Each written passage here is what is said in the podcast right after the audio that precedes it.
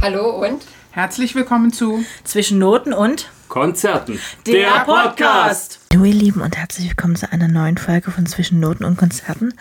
Heute haben wir wieder eine Rezi-Runde für euch. Das heißt, jeder von uns hat sich ein Album gesucht, über das wir jetzt in den nächsten paar Minuten sprechen werden. Also natürlich jeder nacheinander und jeder sein eigenes Album. Es wird dazu wieder auf Instagram die verschiedenen Albumcover geben. Das heißt, und auch natürlich auch auf Facebook. Das heißt, ihr könnt wieder auf unsere Social Medias vorbeigucken und äh, uns auch gerne eure Meinung dalassen ob ihr das Album kennt, ob ihr das Album gehört habt, ob es vielleicht ein Favorite auf dem Album gibt, den man unbedingt hören sollte. Ich habe mir heute eine Künstlerin rausgesucht, die ihr vielleicht gar nicht so kennt, die ich aber schon ein paar Jahre begleite und die ich richtig, richtig gut finde. Und zwar ist das Sa. Sa ist eine französische Nouvelle Chanson-Sängerin und Liedtexterin, die auch auf Stil des Jazzgesangs zurückgreift. Das heißt also, sie ist eine Sängerin, die, sage ich mal, in verschiedenen Stilrichtungen unterwegs ist. Das hört man auch sehr an ihren Alben. Es ist jetzt geht um das Album Isa. Isa ist erschienen am 22. Oktober letzten Jahres, also 2021 bei Warner und ist nach ihrem vorletzten Album Effekt Mimon, das war Platz 3 in Deutschland bei uns, ähm, wieder zurück. Also es war eine ganze Zeit lang ein bisschen ruhig um sie. Ich werde euch auch so ein bisschen erzählen, was sie in der Zeit so ein bisschen gemacht hat. Sie hatte schon im Juli 2021 ihrer Fangemeinde so ein bisschen angeteasert, sie würde einen neuen Song schreiben. Und äh, da wurde natürlich dieses Album mit Spannung erwartet, weil Sa hat bis äh, zum jetzigen Zeitpunkt vier Studioalben veröffentlicht gehabt und hat schon über vier Millionen Tonträger verkauft. Und sie ist damit eine der reichesten französischen Sängerinnen der Welt. Ihre Tourneen haben sie schon im ganzen Globus geführt und 2019 hat sie mit ihrer Tour 16 Länder besucht. Das war dann mit die größte Tour des Jahres eines französischen Artists. Also ihr merkt schon, sie ist eine relativ bekannte Sängerin in Frankreich, ein riesiger Star. Assad, die eigentlich Isabelle Gaffrio heißt, ist in Toulouse zur Welt gekommen, wird immer wieder im gleichen Atemzug mit Edith Piaf oder Ella Fitzgerald genannt. Also ihr merkt schon, die Namen sind sehr groß, mit der sie verglichen wird. Und es ist einfach so, dass sie eine sehr, sehr unverwechselbare Stimme hat. Also sie wird praktisch um den ganzen Globus gefeiert. Nicht nur hier in Deutschland, sondern auch in Südamerika bis Japan, bis rüber nach Osteuropa, nach Mexiko oder auch nach Kanada. Sie äh, hat ein Jazzkonservatorium äh, absolviert. Da ist sie damals von ihrer Heimatstadt nach Paris gezogen. Und das war praktisch so der Beginn ihrer einzigartigen Reise. Sie hat 2010 einen wegweisenden Hit geschrieben und zwar Je Vive den kannte ich, der ist mir irgendwann mal untergekommen. Ich kann euch nicht mehr sagen, wo. Ich kann euch auch nicht mehr sagen, wann ich die Sängerin mal aufgegabelt habe. Ich weiß nur, ich habe sie irgendwo gehört und fand sie großartig. Ich denke mal, es wird vielleicht in irgendeinem Café oder sowas gewesen sein. Ich kann es euch nicht sagen. Und sie hat jedenfalls schon seit Beginn ihrer Karriere 2010 sehr, sehr viele Preise gewonnen. Unter anderem 2015 auch den Echo in der Kategorie Beste Künstlerin International Rock Pop. Den Echo gibt es ja inzwischen nicht mehr, aber das ist eben immer noch eine relativ große Auszeichnung. Und hat bisher mit den vier Alben, also jetzt ohne Isa natürlich gesehen, äh, in zwölf Ländern schon Goldstatus erreicht oder auch mehr. Und sie hat auf allen fünf Kontinenten über 500 Arena-Konzerte gespielt und damit immer wieder bewiesen, dass ihre Musik grenzenlos ist. Man muss dazu sagen, die Texte sind alle auf Französisch. Ich habe in der Schule nie Französisch gehabt, ich habe Russisch gehabt. Deswegen muss ich mir alle Texte immer übersetzen. Also, äh, wenn ich euch dann auch ein bisschen was zu den Texten auf dem ESA-Album erzähle, wird das viel übersetzt sein, einfach weil ich der Sprache nicht mächtig bin. Also ich übersetze mir auch immer ihre Texte, einfach weil ich sie sonst nicht verstehe. Aber alleine sage ich mal, die, die besondere Art, wie sie Texte ja vorträgt, ist ganz besonders. Ich habe sie in der Jungen Garde vor ein paar Jahren erlebt. Ich glaube, es muss 2017 gewesen sein. Also sie macht eine ganz einzigartige Show. Also das ist wahrscheinlich, ich denke mal, das ist so ein bisschen dieser Einschlag, dass es in Frankreich ein bisschen anders läuft. Da ist wirklich jede Minute dieser Show durchchoreografiert. Es ist wirklich extrem spannend gemacht. Und man bleibt wirklich dran. Also es ist nicht so wie bei, wie, sag ich mal, bei deutschen Künstlern. Da ist dann, was weiß ich, ein bisschen Moderation, dann wieder ein Lied, wieder ein bisschen Moderation und so. Nee, sie macht das wirklich, das ist eine ganz spannende Show. Und ich habe sie großartig gefunden. Das war einer, glaube ich, der besten Konzerte, die ich in meinem Leben bisher gesehen habe, weil sie einfach eine ganz besondere Art hat, einfach auch diese ganze ähm, Atmosphäre zu schaffen. Auch mit dem Licht und der Bühnenshow und so, das passt alles wunderbar zusammen. Ich hoffe, dass ich sie dieses Jahr nochmal sehen kann live. Sie kommt leider nicht zu mir wirklich in die Ecke. Ich gucke aber mal, vielleicht ergibt sich irgendwo was, weil wirklich sie live zu sehen ist ganz, ganz besonders. Vielleicht kennt ihr ihre Stimme auch, wenn ihr ähm, Animationsfilme so ein bisschen schaut, weil sie hat nämlich im Abschlussmotiv von Martin Scorseses Film Hugo, das ist ein Animationsfilm, 2011 auch ihre, Schli ihre Stimme geliehen. Ich muss dazu sagen, viele, ähm, sage ich mal, große Künstler in Frankreich ehren sie sehr. Sie hat ja eben eine sehr starke natürliche Anziehungskraft und kann alles singen und dringt damit direkt zur Seele durch. Haben schon viele über sie gesagt. Man muss auch wirklich sagen, sie hat eine sehr besondere Karriere hingelegt. Sie ist ganz viel, sie macht sehr viel mit Zusammenarbeit mit anderen großen Künstlern, auch mit internationalen Künstlern. Und sie ist vor allem die Künstlerin, die auch ihre Bekanntheit nutzt, um all denen eine Plattform zu geben, die sich für eine bessere Welt einsetzen. Also es gibt zum Beispiel ähm, das Projekt, das nennt sich Zarzimut heißt das Projekt. Das ist eine Bürgerinitiative für eine, um eine Gesellschaft zu entwickeln und zu fördern, die das Leben in all seinen Formen respektiert. Da findet auch immer in, in Crusol ein großes Umweltbürgerfestival statt, was sie ausrichtet. Also ihr merkt schon, es ist eine Künstlerin, die wirklich weiß, was sie mit ihrer Bekanntheit machen kann. Es wird auch immer wieder über sie erzählt, sie lebt sehr bescheiden selber. Also sie ist, ist wohl nicht so die, die dann sich da eine große Villa oder sowas baut, sondern sie ist immer sehr bescheiden. Auch wenn man sie in Interviews sieht, immer sehr zurückgenommen, sehr, sag ich mal, in sich ruhend. Und sie hat Corona genutzt, das fand ich ganz spannend um sich weiterzuentwickeln. Also sie hat Gesangs-, Theater- und Tanzunterricht genommen, einfach um sich so ein bisschen aus ihrer Komfortzone zu bewegen. Und das merkt man eben auch in dem neuen Album Isa. Also das ist wirklich eine, ein Album geworden, was ihr sehr nah ist. Also man merkt es eigentlich schon am Titel, weil Isa kommt von Isabel, also ihrem bürgerlichen Namen. Und wie sie zum Beispiel der deutschen Presseagentur verriet, soll es auch eine musikalische Neuerung in ihrem Leben geben. Also man darf jetzt keine 180-Grad-Wende erwarten, das wäre vielleicht zu viel.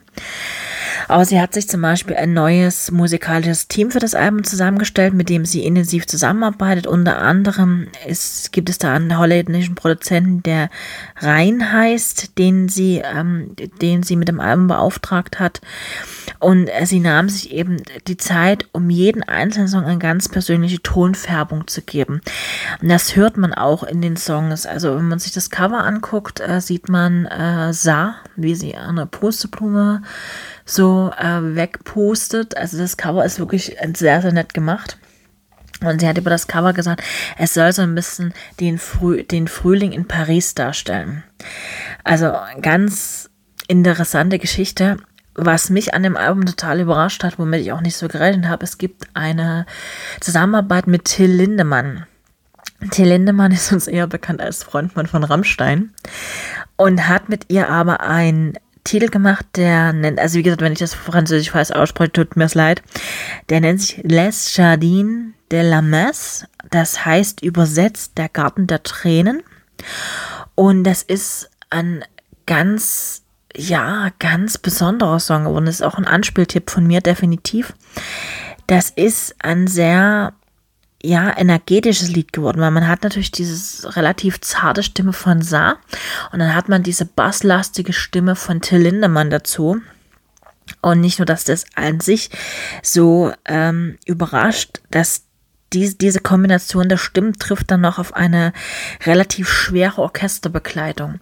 Also wirklich ein, ein, ein Titel, den man von Sa überhaupt nie erwartet hätte, der aber aus dem Album sehr hervorsticht. Aber es wirkt eben auch so ein bisschen wie ein Kunstlied und das ist eben ein bisschen schade an dem Album, weil dieses ganze Album, ja, dem fehlt so ein bisschen das, das, das richtige Highlight. Also man hat insgesamt 13 Titel auf dem Album. Imagine war vorher schon ausgekoppelt worden. Das war die Single, die vor dem Album erschienen ist. Und so ein richtig, ja, ein richtiges Highlight, wie sonst immer auf den Alben. Also ich habe alle Saar-Alben da. Und es gibt eigentlich so immer drei, vier, fünf vielleicht, die rausstechen. Die Live-Alben sind nochmal ganz besonders, das ist nochmal was völlig anderes. Da erlebt man Saar nochmal völlig anders. Und dieses Album ist, ja, mir fast schon so ruhig.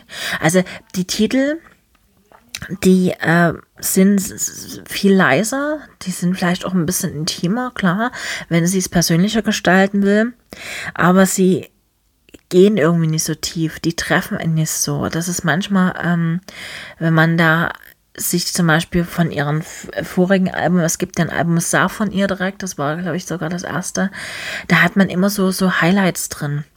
Oder das Paris-Album zum Beispiel ist auch äh, durchweg, kann man super durchhören. Aber es ist so ein bisschen, ja, manchmal ein bisschen melancholisch auch. Und wie gesagt, dieses Duett ist natürlich ähm, wirklich überraschend, weil ja, Till Lindemann und Saar ist wirklich, das sind zwei verschiedene Welten, die da aufeinander knallen. Und wie gesagt, das, das ist zum Beispiel eines der Highlights meines, meines Hörens. Ähm, ich finde aber sonst ist das Album an sich eher, ja, so ein, so ein Chill-Out-Album geworden. Also wenn man das wirklich so nach dem Arbeitstag sich reinschmeißt und vielleicht ein Gläschen Wein dazu aufmacht und sich es einfach mal gut gehen lässt, kann man dieses Album durchaus hören. Aber es ist so ein bisschen, es saß für mich immer so ein bisschen mitreißend. Also es gibt ja so diese großen SARS-Songs, die irgendwie inzwischen relativ bekannt geworden sind, wenn man zum Beispiel jetzt auf Amazon mal nach ihrem, nach ihrem, nach ihr als Künstlerin sucht, ähm, hat man so 10, 15 Titel, die wirklich inzwischen relativ bekannt bei uns sind. Aber von dem Isar-Album an sich, also es ist ein sehr schönes Album, so an sich zum Hören, zum, wie gesagt, Chill Out ist es perfekt. Aber es fehlt so ein bisschen die, ja, dies, dies, dieses Knistern. Ich weiß nicht, ob ihr das versteht, wie ich das meine. Das fehlt einfach so ein bisschen am, ja, an diesem Moment, wo man sich sagt, ja, jetzt ähm, hat man Saar wieder so, wie man sie von den vorherigen Alben kennt. Vielleicht sollte das auch so sein, dass dieses Album mal in eine bisschen andere Richtung geht. Man müsste sich das mal live anhören. Wie gesagt, das ging natürlich Corona-bedingt jetzt nicht. Aber ähm, ja, eher so ein mittelprächtiges Album. Also wenn ich es bewerten müsste, ihr wisst ja, ähm, ich äh, bewerte sehr viel. Ich äh, bin ja da relativ offen, was das angeht. Wäre es vielleicht von fünf, also wenn man jetzt fünfmal als höchstes nehmen würde, wie es in den meisten ähm, Portalen ja üblich ist mit fünf, wäre es vielleicht eine drei. Also das stehen wirklich andere Alben, sage ich mal, weiter vorne als Isa. Aber ich fand es sehr schön, dass sie sich hat äh, wieder aufgerafft, hat wieder ein neues Album gemacht. Weil einfach äh, Sa ist, ist besonders. Und ich hoffe, dass sie, wenn sie jetzt wieder ein Album macht, ich denke mal, sie wird das mal auf Tour gehen. Das ist, glaube ich, für ähm, Herbst, glaube ich, sind ein paar Termine angesetzt. Äh, zumindest in Deutschland. Also ich gehe immer bloß von Deutschland aus. Ich äh, gehe nicht davon aus, dass ich Summer irgendwann wirklich in ihrer Heimat live sehen werde. Von daher, äh, ja, bin ich gespannt, wie sie das live umsetzt, weil live ist immer noch mal eine andere Geschichte, als wenn man das jetzt nur in, ja, auf dem Album hört. Das kennt ihr vielleicht von vielen Künstlern. Und wie gesagt, ich glaube, Saar ist wirklich eine Live-Künstlerin, die muss man wirklich live erlebt haben, um das so ein bisschen, ja, für sich verinnerlichen zu können. Ja, also wie gesagt, Isa, wie gesagt, mein Anspieltipp ist äh, Der Garten der Tränen zusammen mit Till Lindemann. Es ist nur ein Album, wo eine Kooperation stattfindet auf dem Album, deswegen hört euch das mal an. Ich denke mir mal, ihr könnt die bestimmt auch bei YouTube finden. Da gibt es auch ganz viele Live-Videos von ihr. Sie macht eben übrigens sehr, sehr schöne Musikvideos die auch sehr ähm, harmonisch sind. Also man merkt so dieses, dieses, dieses Relaxte auch in ihren Videos. Wie gesagt, hört euch sie gerne mal an. Wenn ihr sie noch nicht kennt, wenn sie euch noch nicht begegnet ist, ist wirklich eine sehr, sehr besondere Sängerin. Mit dem Album hat sie mich leider jetzt nicht so überzeugt. Ich glaube, wäre es mein erstes gewesen, hätte ich es gelassen. Aber ähm, ich kannte sie ja vorher schon, deswegen weiß ich oder ich hoffe, dass da wieder ein bisschen, sage ich mal, so diese, ja, diese ähm, Knistermomente kommen, die dann äh, mich immer so, so triggern bei ihr. Ja, ich äh, verabschiede mich für heute von euch. lasse euch mit Wir tanzen nicht nach braunen Pfeifen die anderen von mir noch hören, also die anderen Kollegen von mir. Wünsche euch damit ganz, ganz viel Spaß. Bleibt gesund und passt auf euch auf. Bis nächste Woche. Tschüss. Hallo ihr Lieben da draußen, hier ist die Katrin und ihr habt ja schon mitbekommen, in der heutigen Folge unseres Podcastes haben wir uns das Thema Rezension vorgenommen, beziehungsweise jeder von uns hat sich ein Album rausgesucht, äh, über das er euch mal ein bisschen mehr erzählt. Und äh, wer diesen Podcast schon ein bisschen länger hört, der hat ja gemerkt, dass unser Geschmack hm, sehr vielfältig ist und dass es da durchaus immer wieder was ganz anderes zu hören gibt. Tja, und ich denke mal, das wird auch bei den heutigen äh, Albumrezensionen der Fall sein. Ähm, ja, wie soll ich sagen? Wer mich kennt, weiß, ich bin ein großer Fan der 80er und ich verfolge immer mal wieder auch, was äh, so die alten Bands der 80er heute so machen. Gibt es die noch? Sind die noch in irgendeiner Form aktiv oder auch nicht? Man weiß es ja nicht, ne? Es sind ja ein paar Jahre vergangen seitdem. Und äh, ich habe mich ein bisschen schwer getan, mir für heute so ein Album rauszusuchen. Das hat wirklich sehr lange gedauert, bis ich eins hatte, wo ich so dachte, okay, das ist mir jetzt, äh, das ist jetzt interessant genug für mich, ähm, dass ich mich damit mehr befasse. Tatsächlich muss ich sagen, habe ich mich erst heute früh entschieden. Liegt aber auch daran, dass mir just äh, in diesem Moment ein äh, Album vor die Nase geworfen worden ist von meiner, naja, Lieblings-Streaming-App, die jetzt meinen Geschmack ja schon ein bisschen länger kennt. Und äh, ja, das Album, was mir heute früh vor die Nase gepurzelt ist, ist ein nagelneues Album, heute rausgekommen von einer Band aus den 80ern oder die es eigentlich seit den 80ern gibt, seit 1981 genauer gesagt. Und die damals in dem Jahrzehnt auch ihre größten Hits hatten. Die Rede ist von Tears for Fears. Seit heute wie gesagt, gibt es ein neues Album. Das Album heißt The Tipping Point. Und bevor ich darauf eingehe, ganz kurz ein bisschen was zu den Hintergründen. Wie gesagt, die Band gibt es seit 1981. Äh, sie hatten in den 80ern äh, zwei sehr erfolgreiche Alben, nämlich Songs from the Big Chair aus dem Jahr 85 und das Album The Seeds of Love äh, aus dem Herbst 89. Da sind ähm, ja einige große Hits auch rausgekommen in dem Jahrzehnt. Ne? The Seeds of Love zum Beispiel. Äh, Mad World kennt ihr garantiert. Äh, viele kennen die Coverversion von Gary Jules, aber das Original ist von Tears for Fears. Und äh, solche Sachen wie Schaut zum Beispiel, das läuft ja sehr oft, auch äh, ne, wenn noch 80er äh, angesagt sind irgendwo, dann darf das Album oder dann darf das Lied nicht fehlen. Everybody Wants to Rule the World ist auch ein ganz bekanntes Lied.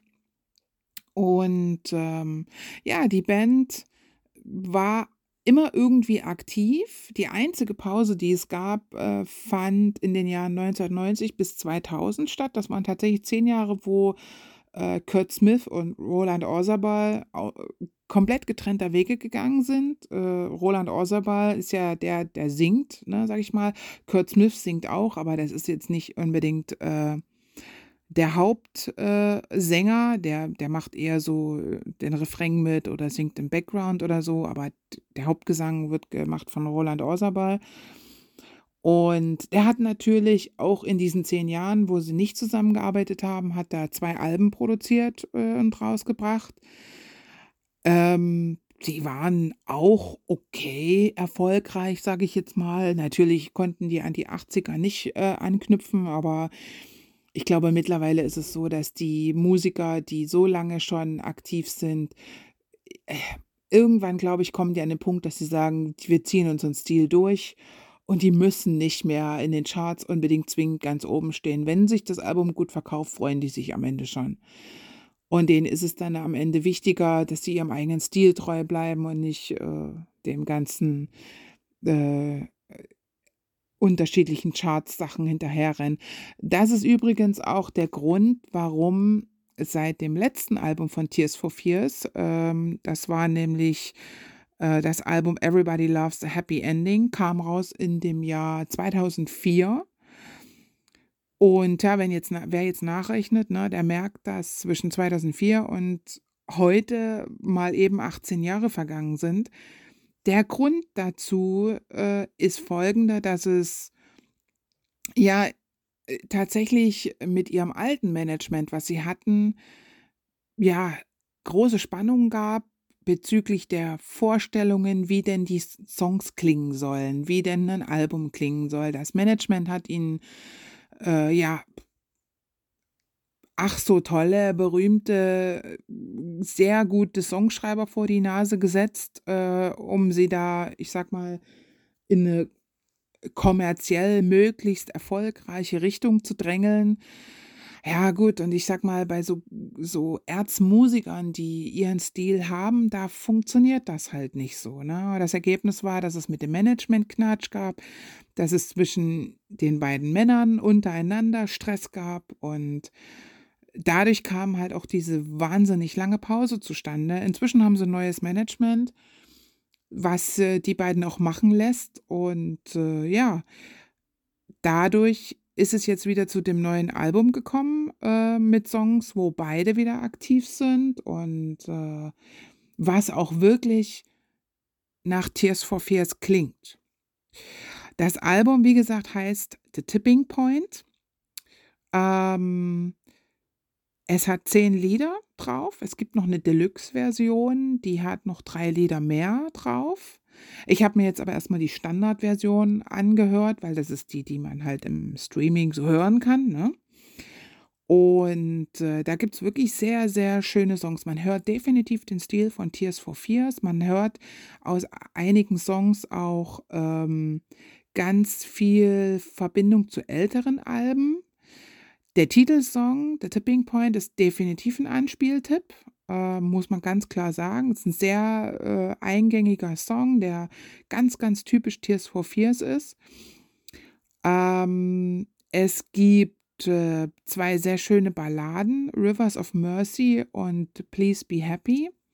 Ich glaube, letzteres ist, glaube ich, auch so ein Song, äh, wo wahrscheinlich auch ganz viel Privates verarbeitet wird. Bei Roland Orsabal speziell gab es ja einige Schwierigkeiten in der, im Privatleben.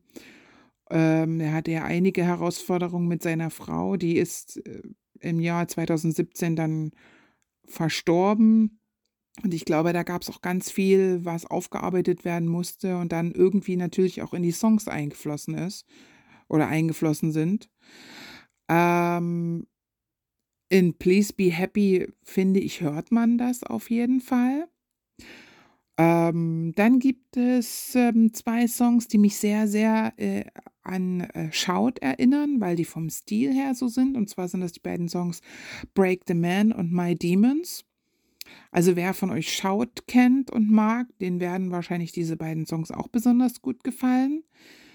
Ähm, ein Lied hat mich zum Beispiel erinnert an das Album Elemental, das ist 1993 rausgekommen. Äh, das war also in den zehn Jahren, wo die beiden Männer nicht zusammen Musik gemacht haben, sondern wo eben Roland Orsabal eigentlich Tears for Fears war.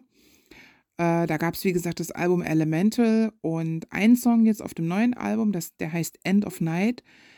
Wo ich den das erste Mal gehört habe, habe ich gedacht, hm, der hätte dort auch locker auf das Album gepasst. Also so vom Stil her, von seiner Art her, definitiv ähm, auch wieder erkennbar und auch wieder Tears for Fears.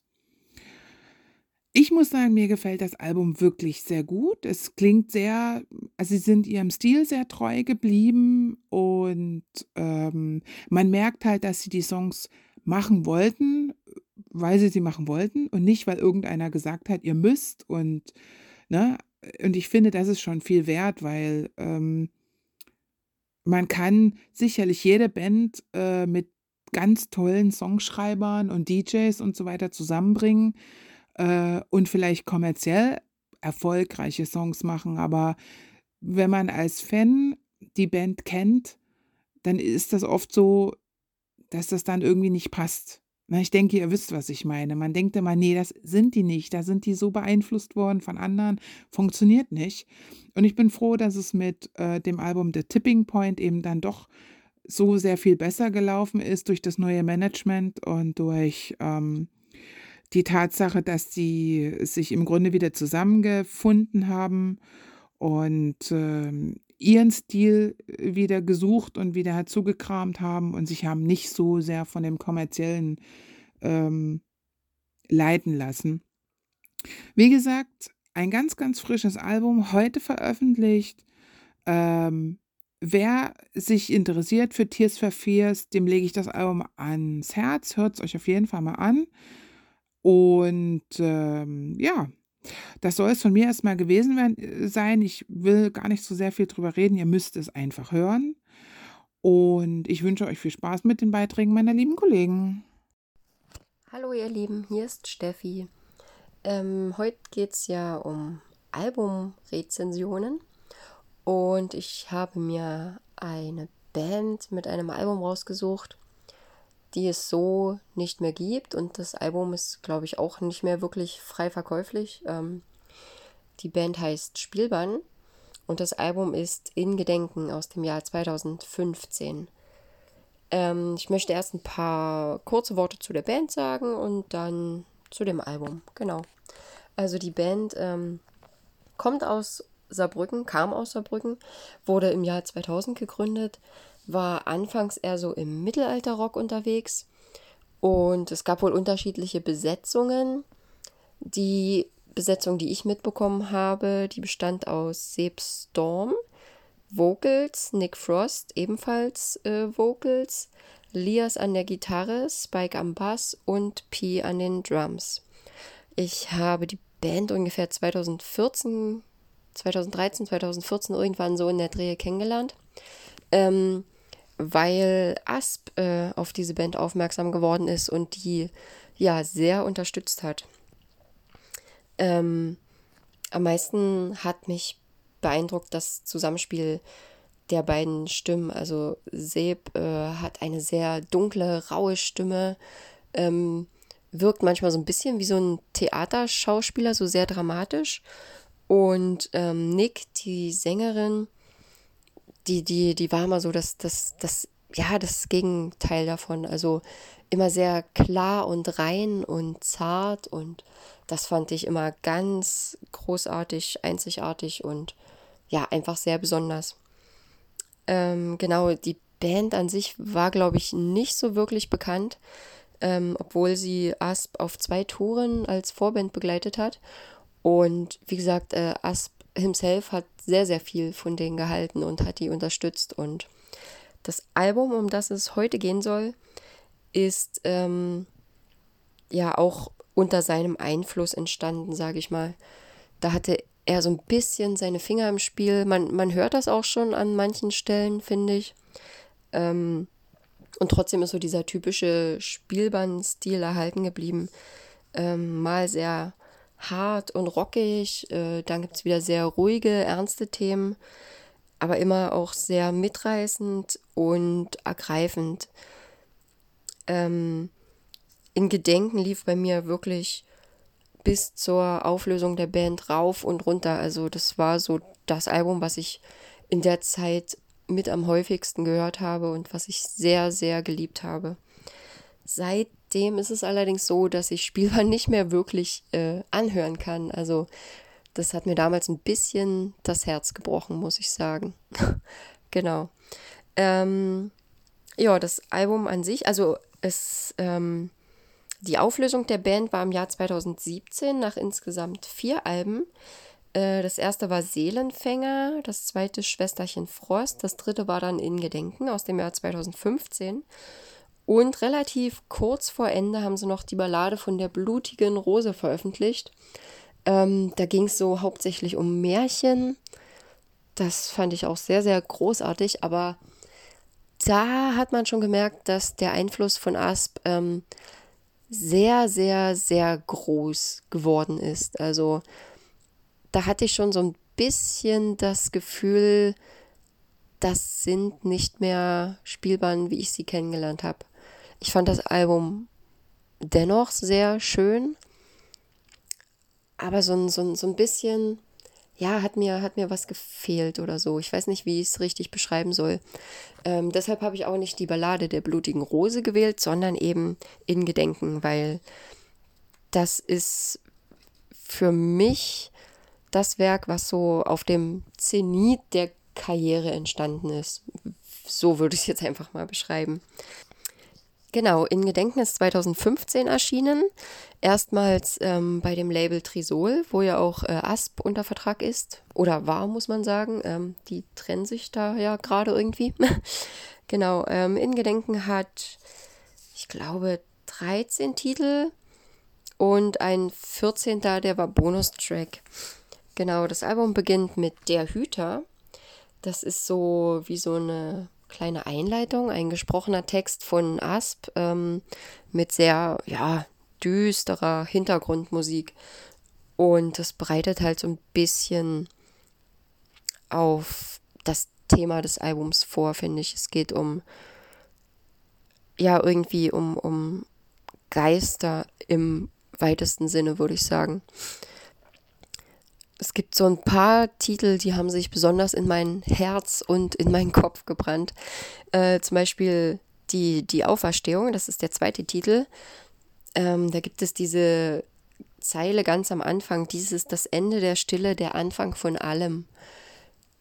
Das war so ein Satz, ja, das, das, das hat, glaube ich, so ähm, die Spielbahnfans sehr geprägt, weil irgendwie hat das so Aufbruchstimmung ähm, verbreitet da hatte man immer so das Gefühl, so, ja, jetzt geht's los. Und bei den Konzerten war das auch immer toll, wenn, wenn diese Zeile kam. Der neunte Titel, mit dem möchte ich mich auch noch ein bisschen näher befassen, der heißt Monster Monster. Ähm, da spielt Seb sozusagen den Bruder und Nick die Schwester. Und ähm, das ist ein sehr eindrucksvolles äh, Wechselspiel zwischen den beiden Stimmen der Bruder, also Bruder und Schwester in der Nacht liegen im Bett und der Bruder, der sieht ähm, Monster und die Schwester beruhigt ihn, äh, sagt immer, ja, da ist nichts und so, äh, das bildest du dir alles nur ein. Und am nächsten Morgen ist der Bruder aber tot und sucht sie seitdem jede Nacht heim. Das hat für mich ähm, so ein bisschen was von Erlkönig. Ich weiß nicht, es erinnert mich einfach so ein bisschen daran. Ähm, der zehnte Song ist Lebe wohl und das ist sozusagen ein Abschiedsbrief an die eigene Mutter. In dem Lied heißt es zum Beispiel, ähm, ich zerbreche an der Welt, hier ist nichts, was mich noch hält.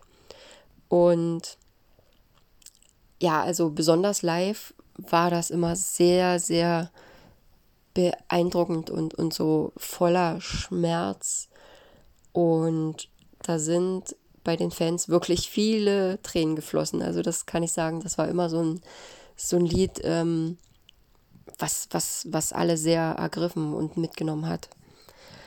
Ähm, ansonsten äh, gibt es noch den 13. Song, Sünder ohne Namen. Das ist auch einer, der mich ähm, sehr beeindruckt immer. Der handelt einfach so von der Ignoranz der Masse, vom Wegschauen und Schweigen. Ähm, da heißt es unter anderem, wir sind Sünder ohne Namen, ohne Gesicht. Wir sind Teil der grauen Masse, aus der das Verderben spricht. Oder eine andere Textzeile ist zum Beispiel, Arroganz und blanker Egoismus sind die Waffen unserer Zeit. Wir haben aufgehört zu hinterfragen, sehen hin, doch niemand tut uns leid. Und ja, das, das ist einfach sowas, ähm, da habe ich mich immer sehr, wie soll ich sagen, sehr angesprochen gefühlt, ist vielleicht äh, die falsche Ausdrucksweise. Aber das ging mir einfach immer sehr, sehr nah, weil ich hatte immer das Gefühl, ich muss den ganzen Schmerz der Welt auf mich laden. Und andere leben einfach so unbeschwert ihr Leben und sehen das Leid gar nicht und fühlen auch nichts oder so. Also ja, deswegen hat mich dieses Lied auch ganz besonders angesprochen. Genau.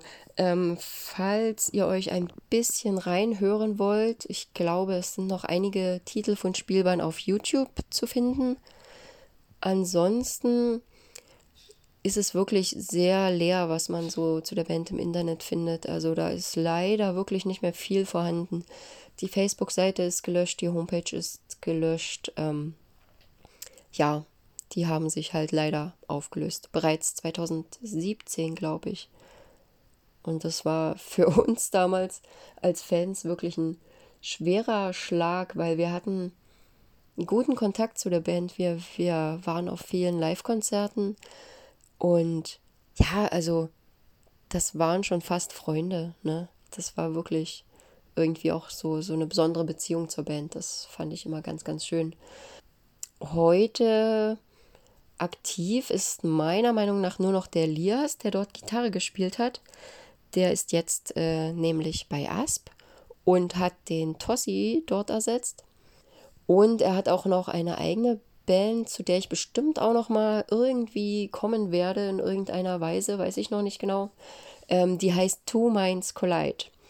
Auf jeden Fall auch sehr hörenswert und ja, genau.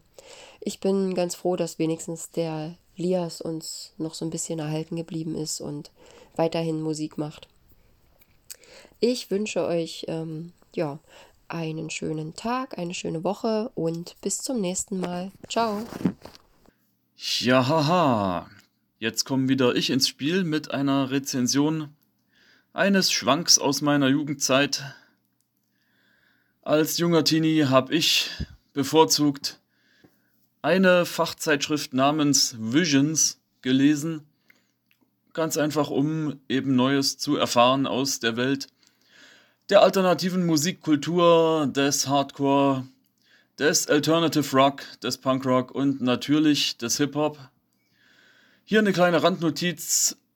Es war erst ein Visions-Artikel über den State of the Art der bundesdeutschen Hip-Hop-Szene zu der Zeit der mich dazu gebracht hat, diese Kunst- und Kulturform namens Hip-Hop als solche zu verstehen. Ich habe sozusagen diesem Magazin meinen Lifestyle der letzten Jahrzehnte zu verdanken.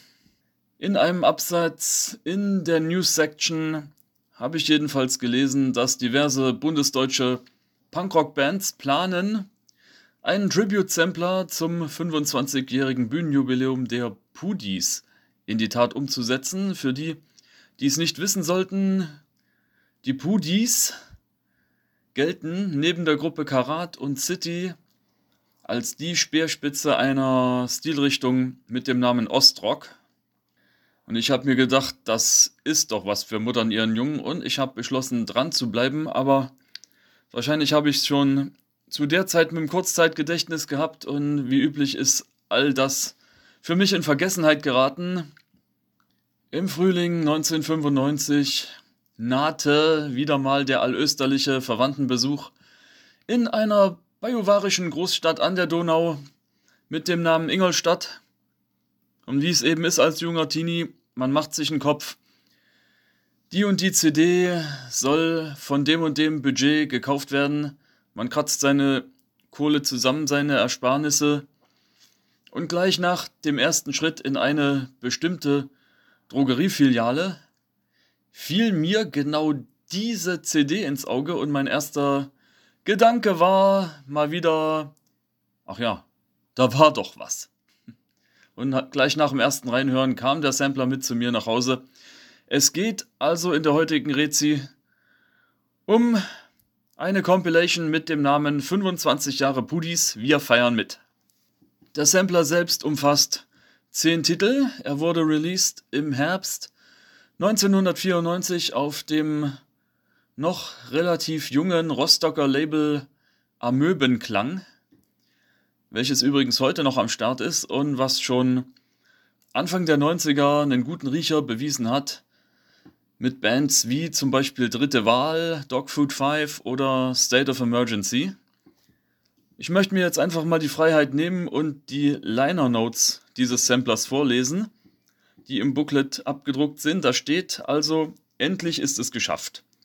Der erste Amöbenklang-Sampler mit Bands aus Ost und West ist da. Es steckt ein halbes Jahr Arbeit darin, von der Idee, sowas überhaupt zu machen, über das Einstudieren der Titel bis zur fertigen Aufnahme der Songs. Die Idee dazu kam den Musikern von Dritte Wahl und Fucking Faces beim gemeinsamen Biervernichten nach einem Konzert. Wie das bei Punkkonzerten nun mal so ist, wird auch hinter der Bühne dabei viel Quatsch gemacht. So kam jemand darauf, dass die legendären Pudis als allseits bekannte Vertreter einer als Ostrock bezeichneten Musiksparte doch eigentlich stets ganz gute witzige Songs gemacht hätten, doch diese wurden selbstredend immer völlig falsch aufgenommen.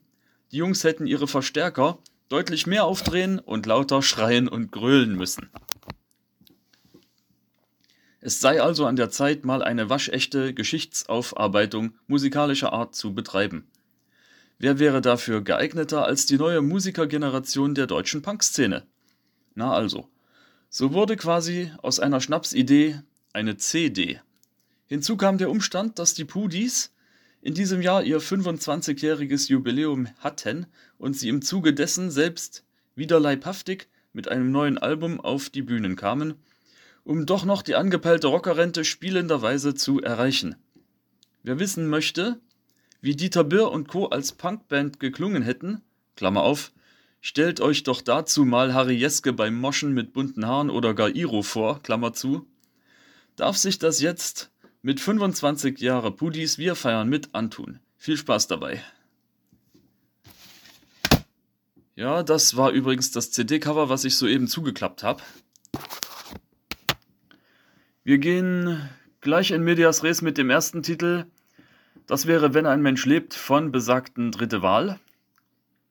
Der Song geht Pudis typisch los, aber Maschine hat beileibe nicht so gekräht wie Gunnar, der Sänger der dritten Wahl.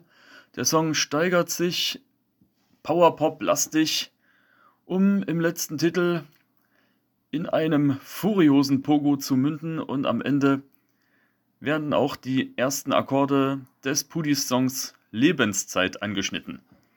Titel 2 ist gleich einer meiner zwei Top-Favoriten dieses Albums. Das wäre Alt wie ein Baum, dargeboten von Bert's Rache aus Berlin. Mit Bert ist übrigens die gleichnamige Figur aus der Sesamstraße gemeint. Laut Booklet wurde der Titel live mitgeschnitten, aber so richtig dran glauben mag ich nicht. Der Text ist leicht abgeändert. Anstatt der Zeile weit über Felder zeigt, wird weit in den Himmel reicht gesungen. Aber wie im Original singen auch Berts Rache nur die eine Strophe. Die Geschwindigkeit steigert sich jedoch von Mal zu Mal. Oder wie Berts Rache selbst es ausdrücken würden, die Maschine ist rostig. Titel 3 ist die erste zumindest für mich leider herbe Enttäuschung dieses Albums. Und zwar die Version der Rockerrente von Abfallsozialprodukt aus Leipzig. Ich selbst kannte Abfallsozialprodukt bereits von Samplern wie Schlachtrufe BRD oder Sicher gibt es bessere Zeiten. Und ich wusste eigentlich, was mich erwartet, aber statt schrammligen Punkrock wird in dem Fall tatsächlich Elektropunk dargeboten, wie zum Beispiel Bands wie äh, Egotronic, Frittenbude, Saalschutz oder Aika Akakomovic ihn spielen. Erwähnenswert ist auch, dass zwar der Chorus von Rockerente beibehalten wird, aber die Strophen komplett von Abfallsozialprodukt selbst verfasst wurden und dass zumindest im Booklet der CD steht, dass im Song Peter Meyer gefeatured wird. Titel 4 wäre was für meine Thüringer Fraktion. Und zwar die Band Fucking Faces mit ihrer Darbietung von dem Pudis-Song Der Trinker. Und schon zu der Zeit war Wir wehren uns von Fucking Faces eine meiner Lieblingsnummern. Der Song selbst ist eher mit Tempo gehalten und erinnert mich eher so an die glorreichen Tage des Hair Metal. Aber in dem Fall ist es halt der Text, der mich komplett abholt. Den Pudis Song habe ich vorher nicht gekannt und ich konnte mein eigenes Familienleben zu 100% damit identifizieren. Kommen wir lieber gleich zu Titel Nummer 5. Das wäre der Amöbenklang-Act Dogfood 5 mit Geh zu ihr.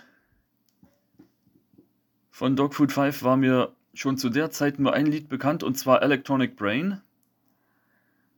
Der Song lief sogar auf Viva. Also wer es nicht kennen sollte, unbedingt YouTube, check unbedingt YouTube checken. Das Lied ist einfach großartig. Dogfood 5 Electronic Brain einfach eingeben und zieht's euch rein. Die G zu ihr Version ist in dem Fall schöner, schnörkeliger, geschrammelter Garagenpunk mit Verzerrereffekt auf der Stimme und als kleine Randnotiz in diesem Song wird einfach mal Brezel Göring gefeatured, der später mit Bands wie Stereo Total und Kommando Sonnenmilch bekannt geworden ist. Titel 6 stellt für mich leider die zweite Enttäuschung des Samplers dar, aber Geschmäcker sind ja bekanntlich verschieden. Die Band Müllstation aus Lutherstadt Eisleben kannte ich bereits durch Hits wie zum Beispiel Pogo im VPKA oder der Punkrock-König aus dem Mansfelder Land oder Rechte Raudis. Sie haben sich versucht an dem Titel Jahreszeiten. Ich habe mich natürlich gefreut auf Deutschpunk par excellence. Ja, Pustekuchen. Schon wieder Elektropunk. Ich habe mich gefragt, was war da los? Und wenigstens der Chorus kam mir bekannt vor. Der Titel Jahreszeiten war gleichzeitig die Titelmelodie einer DDR-Sendung.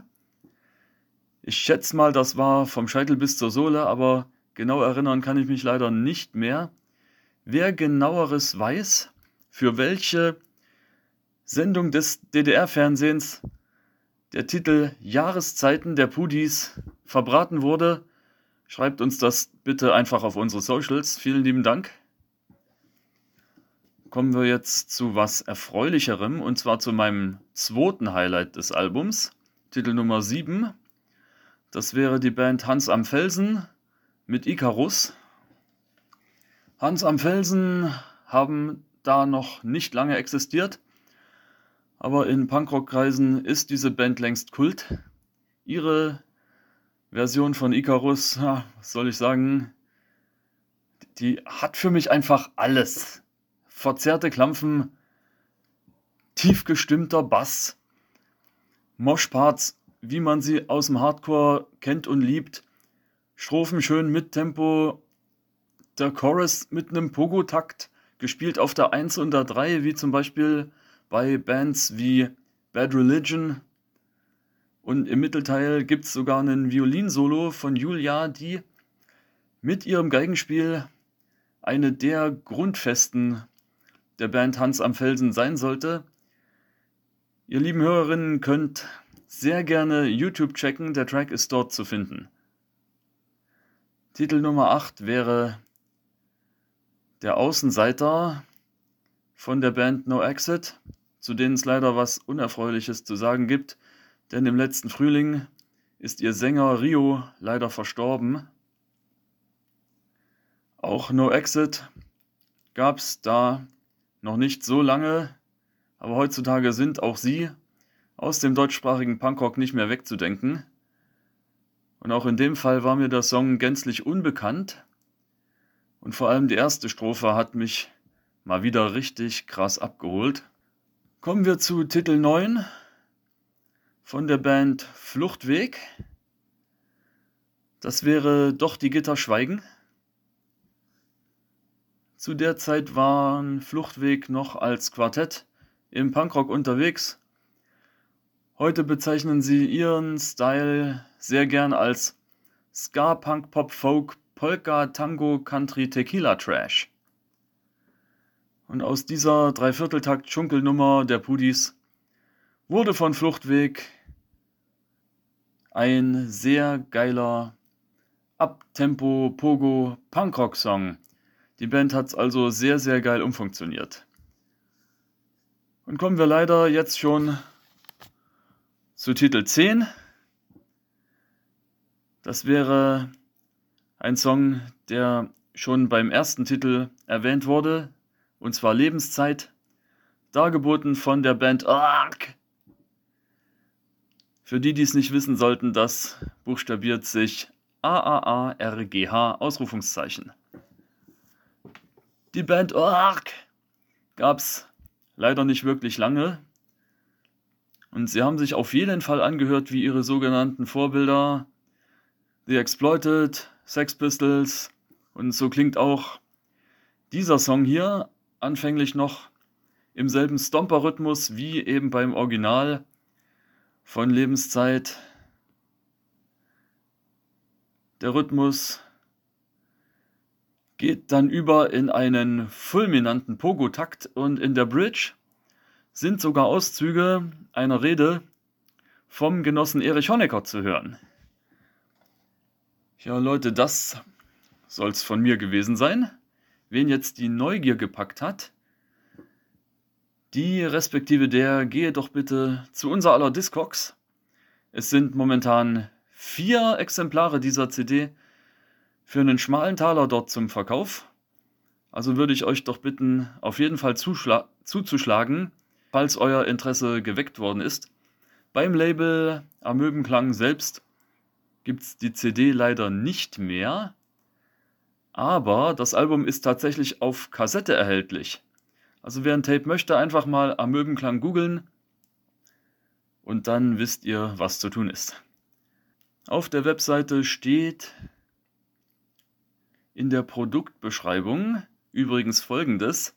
Da steht, die Versionen waren so originell und gelungen, dass sogar die Pudis selbst Gefallen daran fanden, ne, wenn das nichts ist.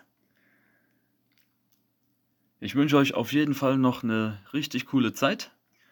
Und ach ja, ähm, wie war das noch? Ach ja, Nazis raus.